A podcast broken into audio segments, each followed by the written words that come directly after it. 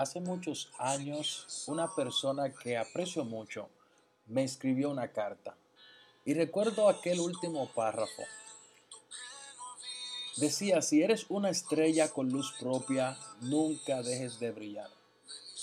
Y aunque me gustó mucho en el momento, a través de la Biblia me di cuenta que si algo bueno hay en mí o digno de admirar, no es mío, sino que el Señor lo ha puesto en mí. A través de la Biblia me di cuenta que no habemos hombres grandes, hombres grandes de Dios, no habemos. Solo habemos hombres débiles y pequeños que tenemos a un Dios grande.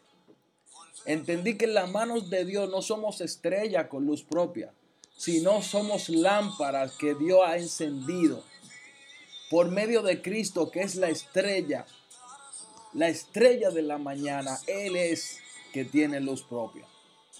Así que recuerda que fuiste encendido sobre un monte para que no te puedas esconder.